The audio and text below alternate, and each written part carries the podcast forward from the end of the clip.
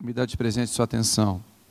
Irmãos, eu tenho algumas coisas na Bíblia que são são nas entrelinhas. É, Deus tem alguns segredos na Bíblia que estão não estão explícitos. Você tem que entender. O Espírito, o Espírito de Deus precisa mostrar. Se a gente lê a Bíblia sem o Espírito de Deus, nós, nós não teremos a revelação do que Deus quis dizer. E eu estava eu tava esses dias meditando, e eu estava pensando por que, que Maria Madalena, a Bíblia fala que ela foi até o sepulcro, no domingo pela manhã, e ela não, não encontrou Jesus ali. E o anjo falou: Olha, por que procura entre os mortos aquele que vive? Só que ela ouviu aquilo, ela não foi embora. Ela ficou, a Bíblia diz que ela ficou ali à frente ao sepulcro. Irmãos, quem muito é perdoado, muito perdoa. Quem muito é amado, muito ama. E eu estava lendo, e eu entendi por que, que Maria ficou ali. Mar... Marcos 16, 9 diz: preste atenção, não precisa ler, não é o texto que eu vou ler. Diz assim: Ora, havendo Jesus ressuscitado cedo no primeiro dia da semana, apareceu primeiramente a Maria Madalena, vírgula, da qual tinha expulso sete demônios. Irmãos, quando alguém expulsa demônios da sua vida, você fica grato para o resto da vida. Aquela mulher era uma mulher, a Bíblia diz, diz que ela era uma prostituta, ela era uma mulher de rua. E ela, sete demônios haviam saído dela.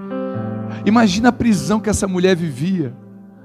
E agora o amor da vida dela, a pessoa que mais amou ela, que a libertou, estava morto e o corpo havia sumido. O que ela estava fazendo ali era lamentando a perda de alguém que muito amou. Sabe por que, que nós não amamos tanto? Porque não entendemos o quanto fomos amados à medida que nós perdoamos, e a palavra diz: quem muito é perdoado, muito perdoa. E nós achamos que somos bons e não entendemos o quanto Deus amou. Vai conversar com Maria Madalena. Eu estava vendo um filme, A Ressurreição. E nesse filme, um centurião quer descobrir se o corpo realmente havia ressuscitado, esse corpo havia sumido. O centurião estava procurando essa descobrir o que aconteceu. E ele chama Maria Madalena no filme. Ele fala: Você era uma seguidora dele? Sim.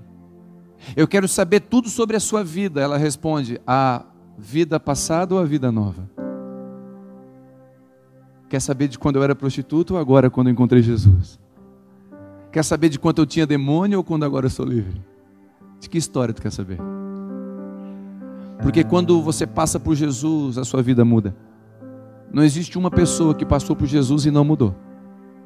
Todo mundo que encontra Jesus tem mudança. É impossível você cruzar ele e não ser contagiado por amor. A espada que Jesus usa para combater o bom combate é o amor. Ele ama de uma forma impressionante. Jesus tocava os leprosos, coisa que ninguém fazia. Jesus sentava com moribundos, coisa que ninguém fazia. Jesus era diferente. Ele não era diferente na fala, ele era diferente no agir. Não era só a fala. E o que me impressiona em Jesus é essa capacidade de amar acima dos preconceitos, acima dos conceitos, acima da religião. Porque Deus não é evangélico, não sei se você sabe disso, mas Jesus não é evangélico. Jesus não veio num culto da gente e aceitou Jesus, não. Jesus ele é filho do Deus Pai, Senhor e Salvador, Rei dos Reis e Senhor dos Senhores. E às vezes eu lembro, volto um pouquinho, eu estava aqui agora cantando e quando começaram a cantar essa canção pela cruz, me chamou gentilmente, me atraiu. E foi o que ele fez comigo, não sei com você. Estava lá na noite. E ele gentilmente me atraiu. Ele começou a me chamar de filho, começou a cuidar de mim, começou a tirar demônios.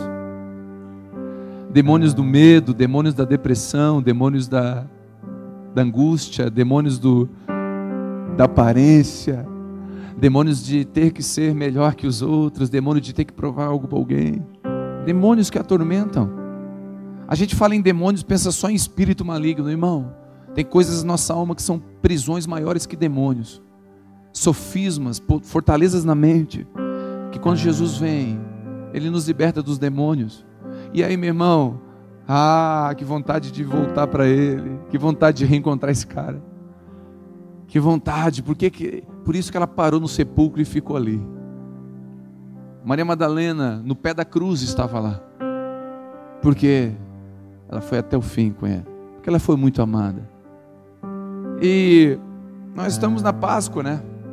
Páscoa remete à ressurreição e a gente não tem nada a ver com ovo, né? Nada a ver com coelho. Mas também não tem problema se você me dá o como com o ovo, também não tem problema. Mas a, a grande questão da Páscoa, o sentido da Páscoa é a ressurreição. E eu quero ler um texto com você que falou comigo. Abra comigo Lucas 24. Quero ler um texto com você. Evangelho de Lucas, capítulo 24.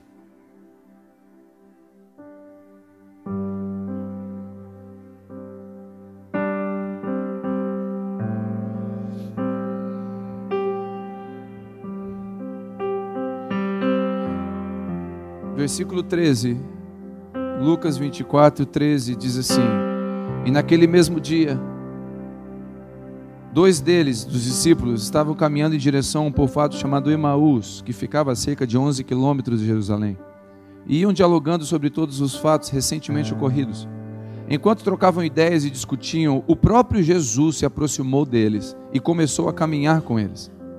Entretanto, os olhos deles foram impedidos de reconhecê-lo. Então, ele lhes questionou: O que vos preocupa e sobre o que ides discutindo durante a vossa caminhada? E eles pararam entristecidos. No entanto, um deles, chamado Cleopas, replicou: És o único, porventura, que tendo estado em Jerusalém ignora os acontecimentos dos últimos dias? Ao que lhes indagou quais acontecimentos? E eles começaram a explicar: Ora, o que ocorreu a Jesus, o Nazareno, que era varão profeta, poderoso em obras e palavras diante de Deus e, do, e de todo o povo e como os chefes, os sacerdotes e as nossas autoridades entregaram para ser condenado à morte e o crucificaram. E nós acreditávamos que ele fosse quem havia de trazer total redenção a Israel. Mas hoje já é o terceiro dia desde que tudo isso aconteceu. É verdade também que algumas mulheres seguidoras conosco nos assustaram, porquanto foram de madrugada ao sepulcro, mas não encontraram o corpo. Contudo, voltaram e nos relataram que tiveram a visão de anjos que lhes asseguraram que ele vive. De fato, alguns outros seguidores de nós foram ao sepulcro e encontraram tudo exatamente como aquelas mulheres haviam dito, porém, ele não estava lá.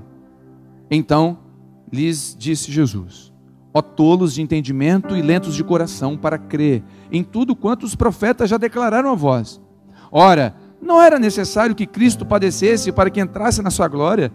Então, iniciando por Moisés e discorrendo por todos os profetas, explanou-lhes o que a seu respeito constava nas Escrituras. Ao se aproximarem do povoado, para o qual se dirigiam, Jesus fez com como que ia caminhando, seguindo em frente. Porém, eles muito insistiram, rogando-lhe: Fica conosco, pois é tarde, e o dia já está chegando ao fim. Então, ele entrou e ficou com eles. E aconteceu que, estando reclinados à mesa, tomando ele o pão, deu graças e partiu e deu a eles.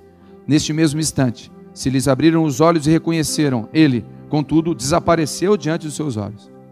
E questionaram entre si: porventura não queimava o nosso coração quando ele, durante a jornada, nos falava e quando nos explicava as Escrituras? E na mesma hora, levantando-se, retornaram para Jerusalém, onde encontraram reunidos os onze e os outros seguidores com eles. Amém? Você conhece a história? Entendeu a história?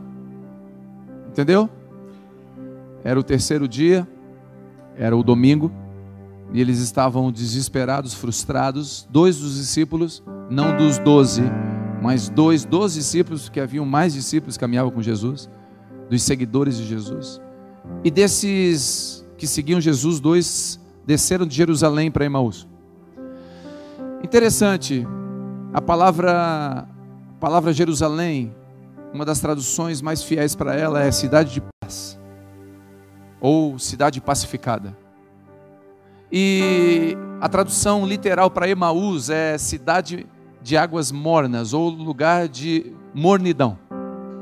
E os dois saíram de um lugar de paz para um lugar de mornidão. Estavam descendo. E estavam entre eles conversando e discutindo. Interessante, irmãos. Muitos que seguiam Jesus esperavam que ele reinasse com Israel sobre Roma, sobre todos os impérios que dominavam Israel. Eles queriam que Jesus fosse um líder político, um líder governamental, alguém que reinasse no reino da terra. Por isso eles se frustraram. Muitos estavam frustrados por isso. Ué, ele prometeu que ia trazer o reino, o reino dos céus ia vir, agora esse cara morreu o terceiro dia. Eles estavam frustrados. A fala deles falou, eles estavam tristes. Ah, já é o terceiro dia. Até é verdade, teve umas mulheres ali que falaram que viram, mas também ninguém viu. Aí o pessoal foi lá ver e não tinha ninguém. É, saiu um comentário, mas ele morreu. Sabe por que, que as pessoas se frustram com Deus? Se frustram porque esperam de Deus uma coisa que Deus não prometeu, ou não sabem esperar aquilo que Ele prometeu. Primeiro, esperam de Deus aquilo que Deus não prometeu. Você entra numa igreja ou liga o programa de televisão e lá tem um pseudo religioso, líder religioso, dizendo que se você der o seu carro, se você vender a sua casa e colocar numa fogueira e sacrificar, Deus vai te abençoar seis vezes, cem vezes mais. Aí a pessoa, legitimamente, algumas bem intencionadas, outras por ganância, vai lá e vende tudo e dá lá. E aí Deus não faz aquilo, porque Deus nunca prometeu isso. Quem prometeu foi um homem, foi a religião. Aí as pessoas estão frustradas com Deus, porque Deus prometeu que eu ia ganhar. Não, Deus não prometeu nada. O que Ele prometeu está escrito nas Escrituras. Isso é coisa dos homens. E aí as pessoas se frustram. Por isso, irmão, que quando uma pessoa se converte, quando uma pessoa se achega, e quando eu posso sentar com alguém que nasceu de novo e se converteu, eu falo: olha, andar com Jesus é maravilhoso. Andar com Jesus é emocionante. Andar com Jesus é, é, é, a maior experiência da história. Existe o antes e o depois de Jesus. Só que se você andar com Jesus, prepara, você vai ter aflição. Vão perseguir você, você vai ter que abandonar velhos hábitos, você vai começar a caminhar agora com Ele, e caminhar com Ele exige renúncia. Aquele que quer ser meu discípulo, negue-se a si mesmo, tome a sua cruz e siga-me. Porque se eu ensinar isso para a pessoa que nasce de novo, ela não vai se frustrar. Se eu disser para uma pessoa, olha, vão falar mal de você, e você vai ter que orar por ela quando ela converte, o dia que isso acontecer, ela vai dizer: Uau, me avisaram, chegou a hora de orar. Os discípulos estavam frustrados porque esperaram uma coisa e esqueceram do que Jesus falou. Porque Jesus falou: Vocês terão aflições. Jesus falou: Meu reino não vem com aparência, só que eles não lembravam, e Jesus encosta nos dois. Irmãos, é tão interessante que quando a gente está frustrado, Escute. Quando a gente está frustrado com a religião, frustrado com pessoas, a gente fica tão, tão insensível que Jesus encosta do nosso lado, a gente não sabe. Jesus fala com a gente, a gente não percebe. E eles estavam tão cegos que eles começaram a pregar para Jesus sobre Jesus. Tu não sabe do tal de Jesus? E Jesus, sim, pois não. E eu acho massa que Jesus, Jesus parece que tira eles para o real. O senhor não sabe o que está acontecendo aí nos últimos dias? O qual? O que está acontecendo? Tipo assim, me conta. E eles, não, vou te contar, o tal do Nazareno. E o próprio ali, o próprio. E Jesus ouve aquela lamentação toda. Irmãos, a gente acha que ganha de Deus, mas a gente não ganha. Às vezes ele se faz assim de, de, não, de não entendido. É, minha filha chega para mim esses dias, de vez em quando ela faz isso, ela sobe na cama e fala: Pai, tu é o ninja noturno. Quem tem filho pequeno sabe o que eu estou falando. Eu sou a corujita, o menino gato, o lagartixo. É uns bichos que tem um desenho. A corujita tem um olho, não sei o que, que chega não sei onde. O lagartixo ele joga uma meleca e o, o outro não sei o que faz. E ela fala, pai, vamos brincar, tu é o ninja noturno, tu é o. Tem outro. É, é, menina lunar. É, garota lunar. Tem filho pequeno. então tá, pai. E ela, eu vou grudar ela, ela fala, meleca grudenta. Eu, pss. Aí eu solto a mão, não, pai, tu tá grudado. Tá bom. Mas como é que eu faço? Agora você fica aí que eu vou chamar a mãe. Aí ela vai lá chamar a mãe. Aí a Vivi vem. Foi. Pai tá grudado, mãe. E agora o que, que eu faço? Só o raio da libertação. E a Vivi, raio da libertação. Psh, eu, pá, me solto. Aí eu vou, grudo ela por cima. Ela, força do menino gato. E pá! E eu caio dois metros na cama, caio para trás assim. Irmãos, ela, a força dela não fazia nada. Eu pulei. Ela acha que está ganhando de mim várias vezes. Você acha que está ganhando de Deus? Não, eu estou dando uma volta nele, ele não percebeu. Ele não me viu aqui, ele te enxergou o tempo todo, ele te vê o tempo todo, ele está encostado em você, ele está falando com você, ele nunca perde, ele deixa você ganhar um pouquinho, só para você achar que está grandão. Aí quando eu seguro ela assim, que a gente é pai, mas a gente gosta de competir, né? Aí quando eu vejo que ela está ganhando muito, eu seguro ela. Ah, ah, pai, solta, ninja noturno, raio. Aí ela fala assim, ó, raio da coruja. Eu falei, não pegou. Superpoderes, eu estou mais poderoso. Mãe, é ela já chama mãe. Bate o choreiro. Deixa eu dizer uma coisa para você. Jesus pode estar do teu lado, falando com você e você não está entendendo. Cuidado para não pregar para ele. Cuidado para não dar ideia para ele. E os discípulos de Emaús estavam perdidos, perdidos. Mas o mais interessante dessa experiência dos discípulos de Emaús é que ela ocorreu só depois de Jesus ressuscitar. Era o terceiro dia. E tudo que aconteceu aqui, aconteceu porque ele ressuscitou. Porque ele vive. Posso crer na manhã. Quantos creem nisso? Só porque ele vive, eles puderam ser aquecidos no seu coração. Só porque ele vive, ele falou das Escrituras, porque ele havia morrido e ao terceiro dia ele estava ressuscitado. E essa experiência de alguém que encontrou Jesus ressurreto. E quem encontra o Jesus ressurreto, para de ir para um lugar de mornidão e volta para um lugar de paz. Porque no final, a Bíblia diz que eles voltaram para Jerusalém. Irmãos, eu vou dizer o que vai trazer você de volta para um lugar de fé que você perdeu. É um encontro com Ele ressurreto é um encontro com Ele vivo. A experiência pessoal de encontrar Jesus vai fazer com que você volte para um lugar que você nunca devia ter saído. Muitos de nós podemos voltar tentar ir para um lugar de mornidão. E Jesus vai nos encontrar e sempre trazer a gente de volta para um lugar de retidão, um lugar de paz. Um lugar de paz fala do centro da vontade de Deus. Um lugar de paz fala, fala de um lugar onde Deus reina. Um lugar de paz não é um lugar perfeito, não é um lugar sem problemas, eu provo para você. O apóstolo Paulo estava preso e da cadeia ele escrevia dizendo: Alegrai-vos, outra vez vos digo, alegrai-vos. Paulo estava preso, mas estava no lugar de paz, porque o lugar de paz é o centro da vontade de Deus, ainda que seja um lugar difícil. É o lugar de paz, é Jerusalém. É um lugar onde Deus quer que você esteja. E eles começaram a caminhar. Eles foram lembrados das promessas feitas pelos profetas. Jesus começou a citar desde Moisés, todos os profetas. Então o que eu aprendo é o seguinte: porque ele vive, o Espírito Santo vive, e por ele viver e habitar em mim e você, nós somos lembrados das profecias e as promessas que Deus fez sobre ele e sobre nós. O que faz a gente lembrar não é uma pregação. A pregação é um instrumento, mas o que lembra você, como que uma palavra só, como que cinco pães e dois peixes pode alimentar uma multidão, é um trabalho do Espírito Santo de Deus. Só Ele pode fazer isso e só pode fazer isso porque Ele vive. Se Ele não ressuscitasse, isso não aconteceria. Tão somente porque Ele vive e porque Ele vive, nós somos compreendidos em nossos questionamentos imaturos. Olha a pergunta dos dois: Tu não sabe o que está acontecendo? Para Jesus.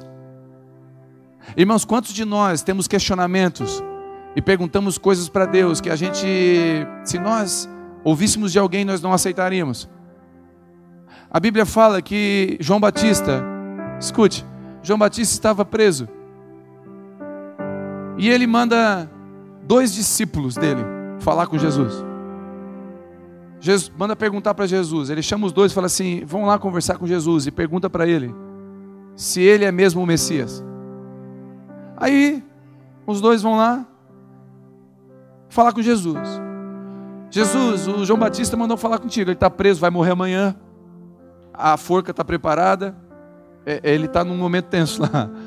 É, a dúvida bateu. Afinal, João Batista ia morrer por uma causa. Ele queria saber se a causa era legítima. Criou dúvida no coração do João Batista. Só que João Batista foi o cara que batizou Jesus. Foi o cara que ouviu do céu uma voz dizendo: Este é o meu filho amado. Ele viu uma pomba descendo, o Espírito Santo em formato de pomba. Ele viu tanta coisa. João Batista não podia duvidar. Só que ele duvidou. Estava em crise.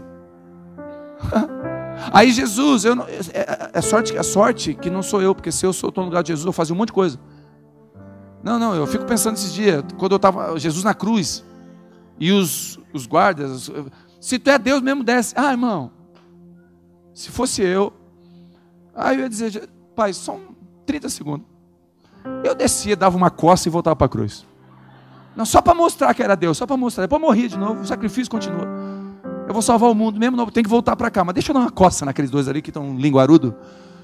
Se eu sou Jesus com João Batista, eu falo, João Batista, avisa João que o João está fora da casinha. Avisa João que eu não respondo essa pergunta idiota dele. Avisa João que ele não pode perguntar isso para mim. Qualquer um pode, mas João não. João mexeu na barriga de Isabel quando Maria e Isabel se encontraram. João era cheio do Espírito desde a barriga da mãe. João não pode duvidar de mim. Mas como Jesus é impressionante, e porque ele vive, nós podemos e somos entendidos das nossas dúvidas. Jesus responde: avisa João que os cegos vêm, os surdos ouvem, os mortos ressuscitam, e aos pobres é anunciado o Evangelho. Sabe o que ele estava dizendo? Avisa João que toda a profecia que o próprio João profetizou está se cumprindo. Diz para João que eu sou o Messias e para ele ficar tranquilo que a glória dele é eterna e ele pode morrer em paz, porque eu sou o Messias. Sabe o que Deus está dizendo para você? Avisa ela, avisa ele que porque eu vivo, ela pode crer no amanhã.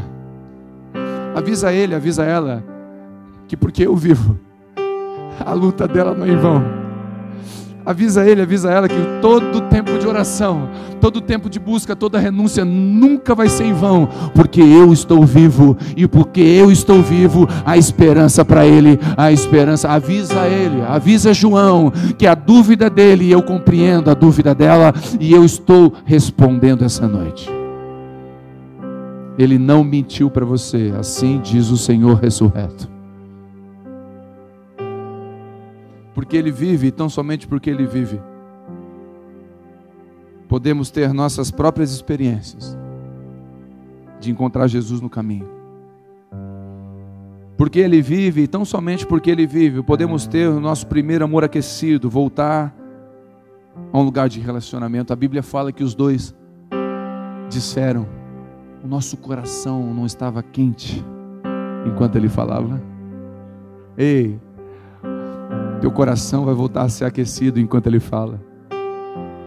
Sabe por quê? Porque Ele vive. E porque Ele é vivo, Ele fala com a gente. Ele usa situações, Ele usa pessoas, Ele fala, Ele não mente. Ele não nos deixa, Ele usa qualquer situação, irmãos. Deus, Jesus, é vivo. Eu já contei esse testemunho, eu, eu me emociono sempre quando eu lembro dele. Deus é Deus de detalhes, Deus é Deus que move em lugares que a gente não imagina e com formas que a gente não imagina. Eu estava uma vez num ginásio e tinha um homem pregando. Era um ginásio de 3, 4 mil pessoas e tinha um homem pregando. E esse homem estava pregando, ele, no meio da pregação dele, ele parou. Parou e ninguém entendeu, ele parou a pregação e a mensagem que ele pregava era Deus é amor. E ele parou a pregação, desceu a escadaria, com o microfone, colocou a mão no ombro de uma moça que estava no segunda ou terceira fileira e falou assim: Deus vivo está falando com você e dizendo para você que o que você pedir, qualquer coisa que você pedir agora, Deus vai te dar. Irmãos, ele falou isso, subiu. Subiu e ele foi começar a pregar, mas não conseguiu. Ele, irmãos, eu preciso fazer um apelo. Tinha 5 mil pessoas, 4 mil pessoas. Eu preciso fazer um apelo. Eu queria saber se tem alguém que quer voltar para Jesus aqui. Irmãos, 5 mil pessoas. Ele apelou uma vez, não veio ninguém. Ele apelou de novo. Eu preciso, eu vou fazer a última vez, preciso fazer um apelo. Tem alguém aqui que quer voltar para Jesus? Lá do fundo, no meio do corredor, eu estava na arquibancada. Eu vi um, um senhor levantou e veio. Veio chorando já. Cabeça baixa, veio aos prantos. Ele chegou lá na frente, mais alguém? Não veio, irmão, só aquele homem. Ele veio no homem, abraçou, começou a orar. O irmão foi, foi renovado no Espírito Santo, voltou a orar em línguas. O homem voltou para o Senhor. Aquela menina levantou e veio. Ele falou: O que, que foi? É o meu pai. Eu pedi para ele voltar. O pedido da menina foi: Pega o meu pai de volta. Porque Deus, Ele é um Deus de detalhe. Deus é um Deus que fala, Ele é vivo. Ele é vivo, não tem, não tem enredo que possa fazer isso no meio de uma multidão, um só vinha, é a oração de uma pessoa que Deus mostra no meio de tudo isso, porque Deus é um Deus vivo e porque Ele vive a esperança para as suas orações, porque Ele vive a esperança para a sua fé, a esperança para o seu chamado, a esperança, a esperança. Então, somente porque Ele vive, porque Ele vive, podemos voltar ao propósito, ao chamado de onde não deveríamos ter saído. A Bíblia diz: que Jesus, depois de ressuscitar, foi ter com Pedro. E Pedro havia ido pescar. Pescar o quê? Pescar peixe. Só que Pedro já tinha abandonado a pescaria de peixes, porque Jesus havia pego Pedro. Pedro, a partir de hoje você não vai pescar mais peixe, você vai pescar homens. E agora Pedro já estava pescando homens, só que Pedro também se frustrou. Afinal, nós não sabemos esperar.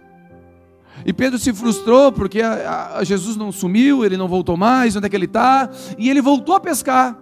Aí Jesus encontra Pedro na praia e fala: Pedro, Pedro, o que está fazendo, Pedro?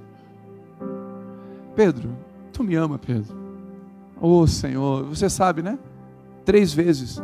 Porque eu, o três vezes tem um segredo no três vezes aí. É sempre quando eu vou conversar com alguns filhos. Porque, irmão, o pastor começa a reconhecer a ovelha pelo jeito de andar. Pelo jeito de andar caro, o jeito do olho, já entende. Tu anda muito com a ovelha, tu começa a ver. Se ela entra assim, ali, assim, ó. Pronto. O lobo mordeu. Ela entra meio de lado assim, pronto. Desviou, foi para casa do rock, tá voltando para a igreja. Você, você já percebe, irmão, no olho, como é que tu tá? Dependendo do bé, tu já sabe. Tu reconhece a voz, irmão, tu, conhece, tu começa a ver o jeito da ovelha. E às vezes eu vejo um, uma ovelha ou um ovelho, eu vejo, eu, eu, vejo meio triste, eu olho nos olhos, pergunto como é que você está? A primeira resposta, a gente responde tudo igual, a gente é fariseu mesmo. A primeira resposta é está tudo bem. Aí eu pergunto de novo, como é que você está? Ah, tudo, tudo bem. Na terceira vez, como é que você está? O senhor. Assim, ó, já era, irmão. Aí Jesus pergunta três vezes para Pedro, as duas vezes primeiras ele responde: Sim, eu te amo. Na terceira vez ele fala: Tu sabe tudo. Tu sabe que eu não te amo como tu me ama. Eu tenho um amor, mas o teu amor é diferente. E Pedro foi curado, ei, porque ele vive. Então somente porque ele vive, o seu chamado pode voltar. Pedro, depois dali, nunca mais pescou peixe de novo. Ele continuou pescando homens porque Deus chamou ele para pescar homens. E Pedro se tornou o grande líder da igreja que a gente conhece. Por quê? Porque ele vive, e tão somente porque ele vive. Se ele não tivesse ressuscitado, Pedro não seria transformado. Pedro não voltaria para o chamado. Eu quero declarar sobre o teu ministério e o teu chamado em nome de Jesus. Lançaram palavra de maldição sobre o seu chamado. Disseram que você é rebelde. Disseram que você não é de Deus. só porque você questionou, ou só porque você pensou diferente, eu quero declarar uma palavra de vida sobre o seu chamado. Você não é um rebelde, você é um filho apaixonado por Jesus. Você é uma bênção e o seu chamado não morreu, porque o chamado nunca morre, ele fica guardado no próprio Deus que te deu o chamado. Ele pode ser um, ele pode ser guardado, não perdido. O filho pródigo quando voltou, uma das coisas que ele ganhou foi um chinelo. Chinelo nas escrituras fala da sandália da, da, das boas novas, fala de vocação, fala de chamado de ide. Eu quero declarar: o Senhor está colocando um chinelo novo no seu pé, você que precisa essa noite. Há esperança para o seu chamado. Só porque ele vive, então somente porque ele vive, o órfão tem um pai. Porque ele vive, então somente porque ele vive, a viúva tem marido, o solitário tem amigo. Porque ele é vivo. O viciado pode ser livre da cocaína. A fé tem sinais e o doente pode ser curado. Porque ele vive e porque ele vive. A prostituta pode se tornar uma mulher de honra, porque ele vive. A Páscoa ocorre todos os dias, porque a Páscoa é ele ressurreto. E todos os dias, quando nós ou um de nós de alguma forma se aproxima dele e a esperança volta, é Páscoa. Então é Páscoa hoje, amém? É Páscoa amanhã. É Páscoa terça-feira. É Páscoa dia 12 de novembro. Vamos batizar as pessoas. É Páscoa. Páscoa, Páscoa. Páscoa é Ele vivo fazendo milagres. É Ele vivo cumprindo aquilo que Ele prometeu. Páscoa é Ele caminhando do meu e do seu lado. E aí Jesus faz aquilo que Ele tem que fazer. Tem um ditado que diz que enquanto a vida Enquanto a vida é verdade, Jesus é o caminho, Jesus é verdade e Jesus é a vida. Tem esperança para você. Talvez essa palavra não é para você que está andando com Ele, você já foi ressurreto, você já foi transformado no seu ministério. Ele já encontrou você na beira do mar, Ele já transformou, já tá, você está voando com Ele. Então essa palavra talvez não é para você, mas é para você que veio aqui sem esperança. Essa é para você. Ele quer curar e Ele pode curar. Ele quer transformar e Ele pode transformar. Eu quero orar com você. Antes de orar, quero que você saiba de uma coisa. Se você for na França, no túmulo de Allan Kardec, você vai ver uma inscrição lá aqui, jaz os restos mortais de Allan Kardec. Se você for na Índia, você vai encontrar o túmulo de Buda escrito: Aqui jaz os restos mortais de Buda. Se você for em Meca, você vai encontrar o túmulo de Maomé. E lá está escrito: Aqui jaz os restos mortais de Maomé. Mas se você for em Jerusalém, no túmulo de Jesus, tem uma frase lá escrita: Ele não está aqui. Ele ressuscitou. A nossa esperança, a esperança do cristão está nisso, na ressurreição. Essas pessoas que eu citei, talvez foram até boas pessoas, cremos, mas não tiveram o poder da ressurreição. O poder na ressurreição está nele, então somente nele. Vamos cantar essa canção, feche seus olhos. Porque ele vive, eu posso crer na manhã.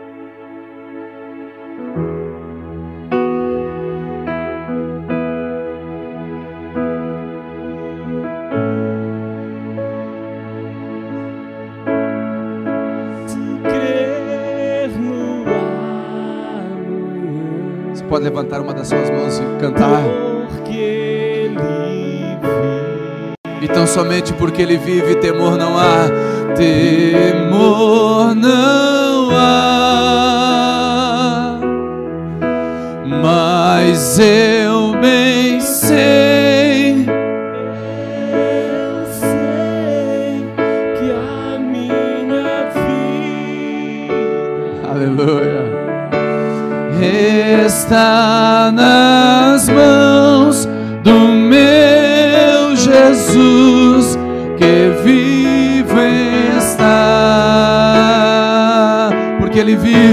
porque Ele vive, posso crer no lar. A tua igreja diz, Senhor, porque Ele vive, porque Ele vive, temor não há. Temor não há. Se você crê nisso mesmo, diga mas eu bem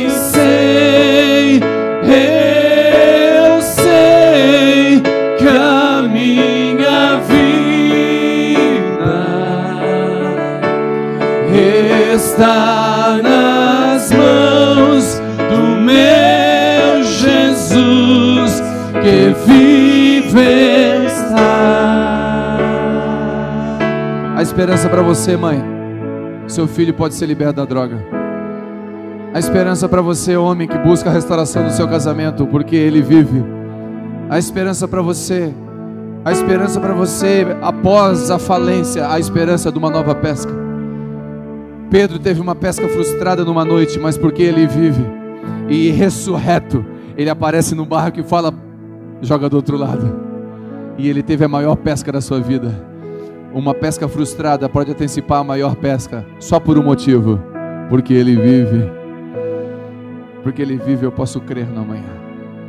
A esperança, a esperança para a árvore cortada, a esperança porque ao cheiro das águas, ao cheiro do Espírito. Essa noite o Senhor quer trazer esperança para você de novo.